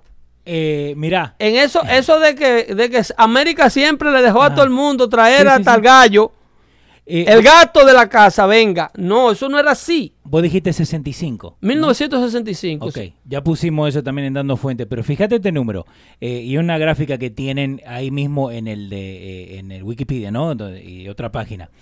Dice, de- debido, Ajá, debido al levantamiento de esa prohibición, el día de hoy, Ajá. los Estados Unidos recibe la mayor parte de sus inmigrantes de Asia y Latinoamérica. El chain migration sí. que Donald Trump quiere remover lo creó John Fitzgerald Kennedy, básicamente, en otras palabras. ¿Hace cuántos años atrás? El del 65 40, a la 60. época, ¿cuánto hace? Casi 50 años. Ya son 50. 50 y pico, sí, 53 años. Eh, Eso nunca tuvo, eh, eh, eso no era diseñado. Es que un país no sobrevive invitando a todos los pobres del mundo sin medida a venir y quedarse. ajá. Eh, escuchate estos números, ¿no? Y son en millones con M, ¿ok? Eh, 1970, cada 10 años, ¿no? 4.3, 7.1, 11.6, 17.3. En- entrando. 23.9, 26.3, 27.0 y 27.4 hasta 2017 de the number of foreign born in US labor force. Millions de millones de gente que no han nacido en los Estados Unidos y que han entrado gracias al acto este de 1965. Y si ustedes quieren ver cómo se regulaba el número de inmigrantes que llegaba a los Estados Unidos, el amigo Leo le va a poner eh, eh, en, en Dando Fuente Sí, ese artículo que se llama US Immigration Before 1965. ok. US Immigration Before 1965, ¿ok? Eh, eso está, eso es un artículo que lo produce eh, y lo elaboró para el, para hacer un, un programa de televisión Ajá, la gente de History Channel. ok. Eh, eso también está disponible en, la en, el, en el website de la librería del Congreso, Ajá. pero Immigration Before 1965, para que ustedes vean cómo el gobierno, principalmente con órdenes del Ejecutivo, tenía la capacidad de abrir o cerrar la entrada de gente aquí. Ya tenemos, y es video, así que se lo vamos a poner Ok, ahí. ok. Eso no era lo loco de todo el que Ajá. quería aparecerse en la frontera de los Estados Unidos. Sí. Que se le permitía simple y llanamente entrar y quedarse como Pedro por su casa. Eh, eh, la situación lo que pasó fue que se politizó Ajá, y los grandes intereses que necesitan, que viven de, de- de- de- de- de ingresar esta cantidad de gente a los Estados Unidos, sí. de cualquier parte del mundo, de la forma que sea, hay una industria multibillonaria. Que, que- que se mantiene. A la Cámara del Comercio le encanta la mano de obra barata. Obvio. Eh, para también dejarle saber a la gente, ahí donde está la descripción del video que están viendo en este momento, y si nos están escuchando por losradio.com, también pueden ir ahí y fijarse. El link está directo ahí, donde pueden ir y ver todo lo que estamos hablando acá. Eh, y también dejarles saber que le den compartir al video, que nos ayuden a crecer. Muchas gracias. Eso es netamente con el propósito de mantenernos a nosotros informados para que ustedes manejen la información que les está dando ahora de una manera consciente, con una base que corroborar. para que ustedes entiendan el nivel de indoctrinamiento, el nivel de indoctrinamiento al cual estamos siendo sometidos, como masa, como grupo, como etnia. Aquí se está completamente eh, conspirando para destruir a los Estados Unidos de Norteamérica que usted conoce. Ese Estados Unidos de Norteamérica, de calles limpias y carreteras asfaltadas y luces que no se van, semáforos que funcionan y policía que tú la llamas y llega, esa América la quieren desmantelar. Esa América tiene enemigos inminentes que constantemente trabajan para alterar el sistema de vida americano. Porque muchas personas resentidas que tienen deudas personales que no han podido saldarse a sí mismos, aquí hay personas que fueron agredidos o fueron criados en un clima eh, malsano y nunca han podido perdonar a la sociedad por los males que ellos sufrieron de manera personal. Y entonces quieren castigar al país completo por lo que pudo haber atravesado su familia o por lo que pudo haber atravesado un individuo en particular. Eso es lo que es el liberalismo. El liberalismo son personas que tienen personas buenas, porque todos somos buenos, todos somos eh, eh, producto de la bondad de Dios. Pero hay personas que tienen traumas personales, que creen que el mundo le debe algo. Y el entorno en donde viven se lo tiene que pagar. Sí. Y quieren transformar el mundo y aplicar y vengarse de lo que le pasó a ellos con el entorno en donde viven. Y ellos quieren aplicar un mundo que le haga justicia a ellos en lugar de ir a resolver su problema personal. Y, le, perdonarse a sí mismo y perdonar al que le provocó, al que le provocó el problema. Y nos, echan nos echan la, culpa a nosotros porque ellos están en ese No asumen nunca. Uno de los grandes problemas con el liberalismo es que la culpa no es tuya ni del que piensa como tú. El los liberales nunca son culpables de ninguna acción que tomen, agresiva, malsana o autodestructiva. Entitlement está diciendo la Pero de todo tipo. De todo tipo, hasta de hacerse daño a sí mismo. ¿Ok? El, liberal usa droga y se envuelve en, malos hábitos en el caso que la use, porque no todos los liberales usan droga. No. ¿Ok? Algunos conservativos también usan. Ok, no, y los conservadores alcohólicos, que eso no tiene mamacita. a dos manos. Ok, el problema es que cuando se hacen daño a sí mismos, justifican el daño que se están haciendo. Porque eh, eh, están en un proceso de negación total. Yo adquirí un hábito de droga, pero era porque yo tenía un trabajo demasiado pesado. Yo trabajaba ahora y el jefe mío me jodía. No, no, no, no. Usted se metió esa vaina porque usted fue débil. Sí. Usted fue débil y usted no buscó fortaleza donde en realidad se, le podía dar. En primer lugar, la primera fortaleza es la suya. Sí. Ahí, en el corazoncito suyo, donde vive Dios. Ahí es donde usted tiene que buscar fortaleza. La segunda es que todo lo malo que usted pueda eh, enfrentar en este mundo eh, y todo lo malo que se le venga encima a usted, es muy probable que la solución y la causa esté en usted. En la mayoría de los casos. ¿Ok? Porque es que no queremos admitir culpa. Nosotros nos decimos, la mujer mía me salió mala. ¿Dónde la buscaste? ¿En una discoteca? En la discoteca no se consigue mujeres. Llena de glitter y todo. ¿De dónde la, buscaste la más buena del barrio? La que todo el mundo le quiere dar. Ajá. Y, oh. puede ser que todo, el barrio también. La que se creía que, que, que, que, lo tenía de oro. Tú lo buscaste y después te quejas de que te salió mala. Tú hiciste todo. Entonces, hay que mirar para adentro. Hay que mirar para adentro porque a la gente le encanta eh, eh, eh, apuntar al otro. Cuando tú apuntas al otro, hay cuatro dedos señalando para donde ti. Sí. Y están en un completamente en un, en un en una vida ingreída de creer que eh, y entonces cuando tú tienes eh, eh, un cómplice que te dice y llega a ti un tipo que te quiere manejar como grupo no como individuo porque tú ves esta marcha. Esta marcha le es interesante a ciertos grupos americanos como grupo. El caso personal de ninguna persona de esa le interesa. Aquí no. Ok, tú le dices a un abogado de eso de inmigración que salen por la televisión a defender al grupo, tú le dices, oye, pero mándate a buscar tres o cuatro tú, sepáralo de la cabana, y como tú sabes de inmigración, auspícialo. Así de una. Claro, y aplícale tú. Ayúdalo a que ingrese. Cógete cinco. Agárrate diez familias de esas para ti. Ajá. Y ahí te dicen, no, porque que la cosa no es así, porque que eso cuesta, tiene un proceso. Ahora ellos como grupo es que le interesan a los grupos de interesados de aquí, de este lado. Sí. Si esa caravana no surge el efecto, por ejemplo, si las elecciones ahora del martes, ¿ok? Se pierden. Y eso no tiene el impacto político que ellos creen que le van a dar a la, a la- a la administración Trump. Sí. Que a propósito, como que no le ha salido el tiro bien porque eh, eh, no han llegado lo suficientemente rápido a la frontera.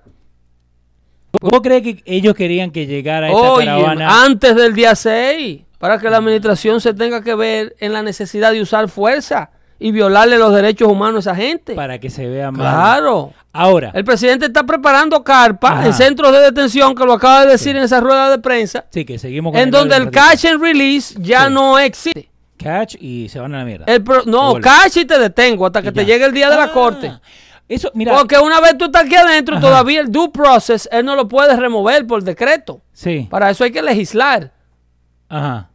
Pero el- ellos están ahora negando el release.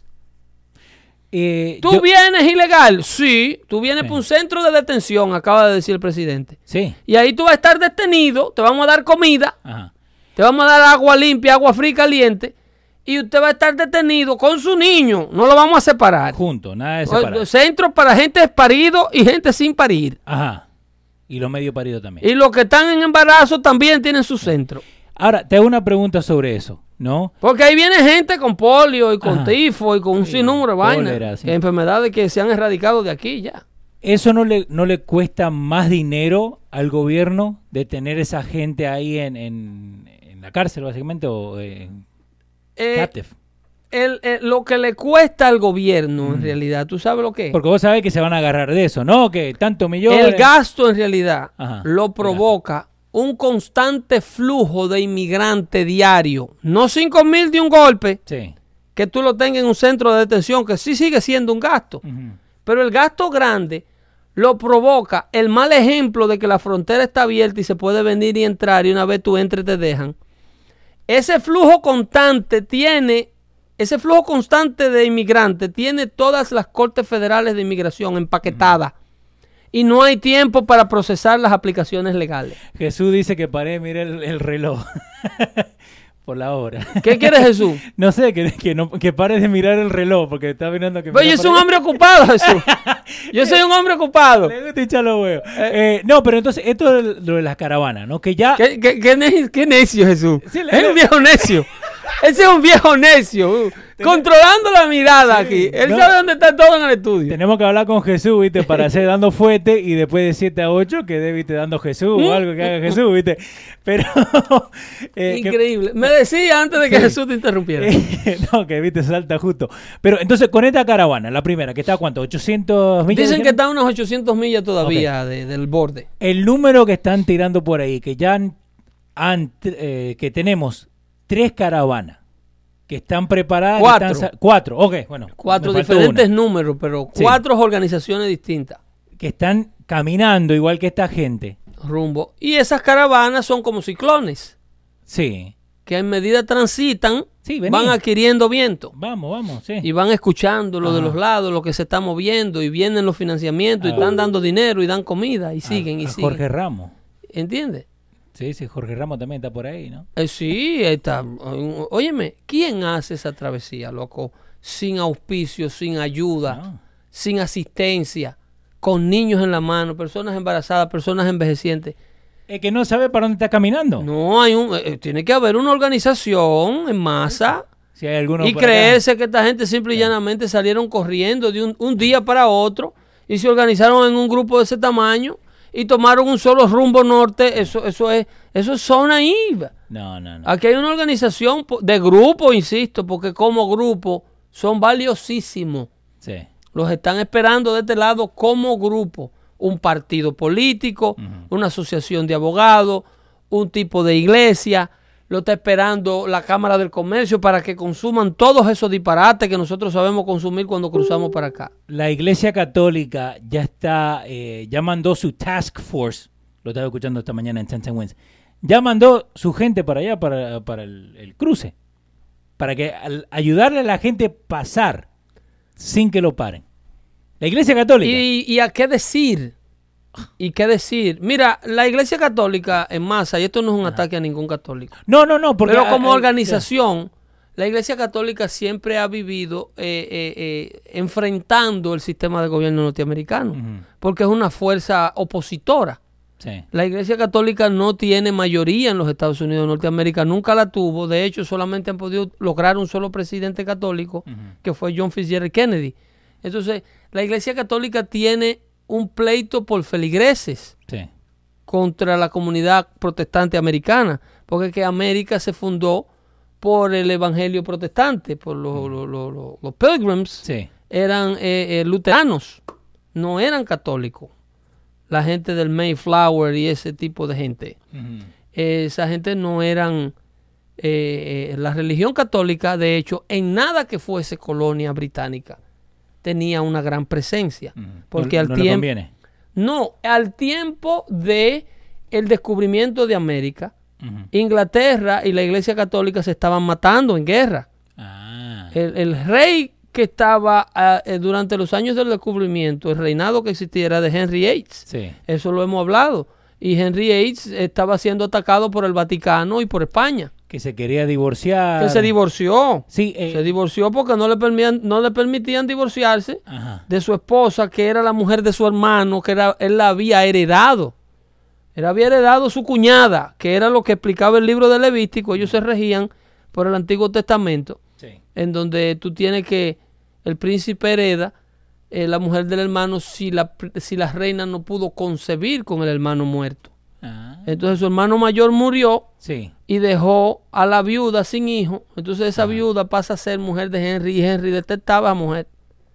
Era una española con una verruga aquí llamada María. Y le, y le, y le Eh, quedó. Eh, entonces, por ahí empezó el lío. sí.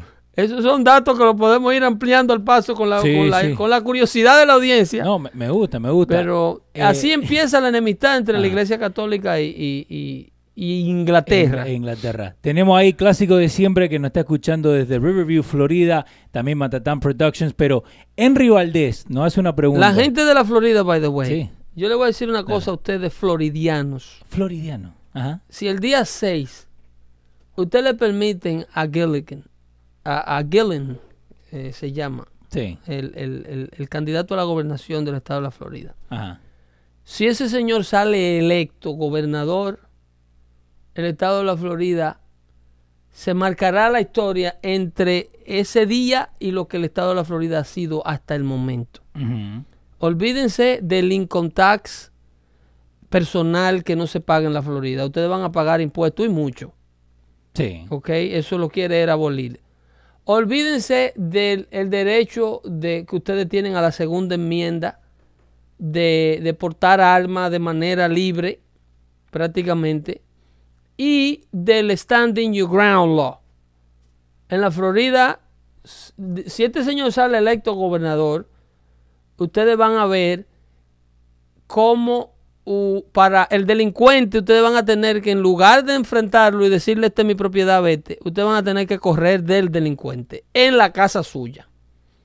Porque el standing your ground ¿Cómo que en la casa suya?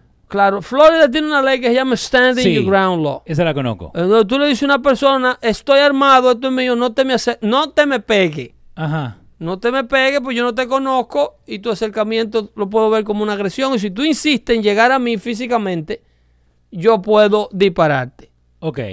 ¿Ok? Stand your ground. Stand your ground. Tú no Sí. puedes esperar que el tipo, por ejemplo, un tipo del tamaño tuyo, un tipo luchador como tú. Hasta yo mismo me asusto a veces. No puedo esperar que tú me llegues al área física mía. Porque si yo tengo una pistola, va a ser tuya. Eh, muchísimas gracias a la gente del chat porque me lo mandaron. Eh, eh, BB, que se llama el, el chabón. Me mandó esto de Adrian Young, que es un Community Engagement Specialist para eh, Gilliam, ¿no? Sí. Y entonces él dice, not for them to know, hablando de la gente, promises won't happen, que lo que uno promete eh, como, como eh, Gilliam, ¿no? Lo que está prometiendo no va a funcionar. No si tú eres Trump. Eh, eso es lo que está diciendo el muchacho este, ¿no? No si tú eres Trump, porque Trump está prometiendo lo, lo que, lo, cumpliendo lo que prometió. No, eso, y por eso nos mandaron esto y también le pusimos el link eh, ahí para que lo puedan ver. Es un video encubierto donde habla el muchacho este Adrian Young. Te voy a poner un poquito para que lo puedas escuchar. O sea, otro político mintiendo para salir electo.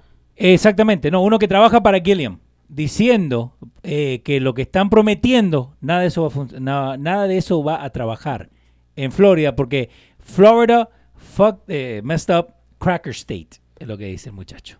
El, mira, el problema es que Gillen es un tipo que está a la izquierda de, de, Bernie Sanders. Ok. Por suerte hizo su rally en Bernie Bernie Sanders hizo un rally de apoyo para él allá y fueron como 16 gatos. Al viejo que se le mueve. Bernie Sanders, el señor de Bernie, el que corrió para la presidencia el, tipo es un, socialista a muerte. No tiene ningún tipo de récord político. Sí. Porque la ciudad de la cual es el alcalde ahora eh, tiene un problema de delincuencia grandísimo. Él, Gillen, está bajo investigación. Está bajo investigación federal por fraude, por el FBI. Ok. Por, por, por, ¿cómo se llama? Por corrupción.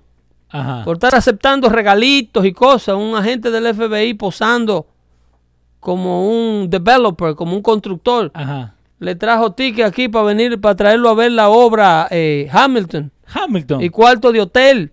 Que ni, John Leguizamo puede entrar para ver a Hamilton. ¿Y este viejo no, ticket. Pero es el FBI que le está dando esos tickets a ver si ah. pecaba. Ajá. Y el tipo, eso es lo que le gusta. Siempre pecan, ¿Entiende? ¿Entiendes? Eso es lo que le Claro, claro. Eso le encanta hacer el ejercicio del poder. Eh, Real Triple V, el muchacho que nos mandó eh, la información. Te lo voy a poner rapidito para que lo escuches. Okay? I, I don't see, just can't say, but I do think he's not saying specifically like I'm going to ban bump stocks, I'm going to I'm against ARs, only because he's running a race right now. I do think he would support anybody doing that stuff. Bill Nelson. Right, that's all I'm worried about. Whatever whoever the next person may be. I just wish... lo, que está diciendo básicamente el muchacho este, y es con una reportera que terminó grabando toda la entrevista, y si quieren escuchar toda la entrevista, por, eh, y sería bueno, ¿no? Sacar esos 10 minutos que están ahí. ¿Por qué? Porque lo que él está diciendo eh, en este momento es que públicamente me ha dicho que él quiere sacar todos los bumps, los AR-15, todas las... Eh, Porque él entiende que es popular. Exacto. Pero que nada de eso es implementable. Porque la Florida se mata a tiro con cualquiera primero antes de dejar pasar, eh, darle ese poder a un gobernador. Pero como es popular y atrae eh, una nueva demografía de los floridianos, porque la Florida ha cambiado mucho en materia a la persona que está llegando a vivir allí. La Florida tiene una gran invasión de personas que han vivido previamente por aquí en el norte, en los estados liberales. Eso está lleno de neoyorquinos y gente de New Jersey que se van para allá corriéndole al frío. Sí. Ahora ha llegado un gran flujo de inmigrantes de Puerto Rico por el asunto de los huracanes. Un montón. Y entonces el nuevo cubano que está llegando a la Florida es un cubano que ya no tiene los valores conservadores que tenía el cubano del principio que le salió corriendo la dictadura. Ahora lo que viene es un cubano a hartarse, a comer mucho. Lo come cheque. A los cheque, porque vienen, son socialistas que vienen de un socialismo. Ajá. entonces cuando encuentran un socialismo con dinero, el cubano dice, chico, pero aquí es que yo he llegado Ah, óyeme, pero ¿qué estaba yo haciendo en Cuba, chico? Ajá. ¿Entiendes? Pero no vienen por una causa. Porque ya la represión en Cuba no es igual. Sí. Ahora hay menos niveles de represión. Entonces, ese inmigrante cubano que está llegando a la Florida está llegando con una mente completamente distinta. Ya no, ya no es un votante conservador. Ahora lo que viene es otro refugiado cuba, otro refugiado económico más. Y tenemos gente ahí en el chat que nos están diciendo, ustedes lo que, ustedes lo que hacen es meterle miedo a la gente para dominarlos con sus mentiras de invasión. ¿Cómo se llama y de dónde está hablando?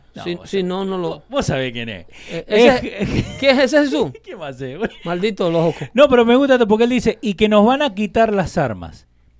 Lo que nosotros acabamos de poner no dice que le van a quitar las armas. Lo que estamos diciendo es que... No, Gillen sí lo propone. lo que pasa es que Jesús no vive en la Florida. Lo, eso, lo que están diciendo y lo que va a pasar totalmente diferente. Eh, Andrew eh, Gillen, el, candidato para la gobernación de la Florida, propone remover todas las armas de asalto, hacerla ilegal en la Florida. Esa es su propuesta. La Florida no es el, el estado número uno en importaciones de armas. en- Entre Florida, Arizona y Sí. Texas, tienen, no se sabe cuál de Sí, los de tres, Bueno, están tiene tres. población civil armada de Sí. mayor número. Pero que eh, eh, el, el- el problema con las armas en la Florida y con todos los estados donde portar armas es fácil, Ajá. es que tienen un índice de criminalidad por arma inferior a los estados donde es imposible estar armado. Sí. La Florida tiene un índice de armas de, de crimen con armas de fuego mucho, mucho más bajito que Nueva York, Sí. que es imposible estar armado. Sí, En Nueva York, para tú tener una pistola encima, tú tienes que demostrarle al Estado de Nueva York que tú por lo menos andas con los bolsillos llenos de diamantes todos los días Vos sabés que, y que tienes que pasar por entre los proyectos. vos sabés que hasta un policía que venga de, de Pensilvania a Nueva Jersey, policía que haga de transporte solamente puede tener ocho balas en el, en el revólver. No puede tener más munición, no puede tener una escopeta, no puede tener nada. Policía. Así que fíjate la, la regla cómo cambian de estado a estado. Y vos querés que el muchacho ese con ocho balas se vaya a pelear con uno que tiene una... ¿viste? Con No una puede. con una K-47. Sí, Eh, mínimo. la- ya no vamos, Leo. Eso- eso- Wow, esto se estaba poniendo bueno ahora con, Sí. con la... Bueno, Bueno, eh, si querés seguimos. Señores, e insisto que si ustedes se consideran verdaderos conservadores y no quieren perder los privilegios que le da la constitución del estado de la Florida y la de los Estados Unidos, tienen que trabajar eh, para elegir a Ron DeSantis. Porque si el alcalde de Tallahassee, eh, de Tallahassee es que es alcalde, Gillen, Sí, sí, mayor de Tallahassee. le echa mano a la gobernación de la Florida, muchos cambios negativos vienen para ese estado. Uno de los pocos estados que todavía es atractivo para que las empresas se muden a él por este asunto de la, de la facilidad de leyes Sí. de- del impuesto estatal. Entonces, el martes la gente tiene que ir a votar. El senador, el senador, la- la- el Senado Sí. el martes en la Florida también está la opción de votar eh, por el, el Senado. El, el actual gobernador de la Florida está corriendo eh, contra eh, Bill Nelson, que es el senador demócrata de la Florida. El actual, el actual eh, los números han bajado un poquito, están dentro del margen de error, 49-47 a favor del demócrata incumbente, que es el dueño del puesto. Marcos Rubio no está defendiendo su posición en la Florida. ¿No? No, solamente Bill Nelson está corriendo y Rick Scott, que es el actual gobernador de la Florida, lo está retando.